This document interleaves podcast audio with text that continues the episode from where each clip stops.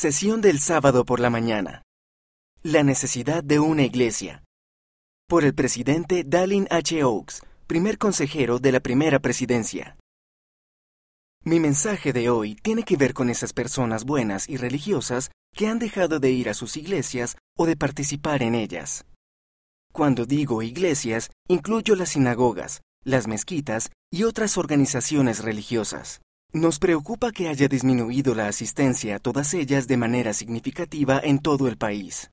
La asistencia a una iglesia y la actividad en ella nos ayuda a llegar a ser mejores personas y una mejor influencia en la vida de los demás.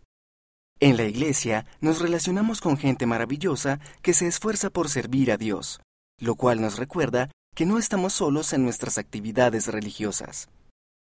Todos necesitamos relacionarnos con otras personas, y las amistades en la iglesia son algunas de las mejores que podemos tener. Los miembros que se abstienen de asistir a la iglesia y que confían únicamente en la espiritualidad individual se distancian de estos elementos esenciales del Evangelio.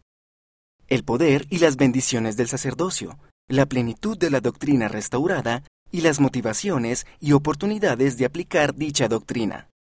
Además de sentir paz y gozo por medio de la compañía del Espíritu, Nuestros miembros que asisten a la Iglesia gozan de los frutos de vivir el Evangelio, tales como las bendiciones de vivir la palabra de sabiduría o la prosperidad material y espiritual que se promete por vivir la ley del diezmo. La plenitud de la doctrina y sus ordenanzas de salvación y exaltación solo están disponibles en la Iglesia restaurada. Mira el discurso completo en conference.churchofjesuschrist.org. La plenitud de la doctrina y sus ordenanzas de salvación y exaltación solo están disponibles en la Iglesia restaurada. Presidente Dallin H. Oaks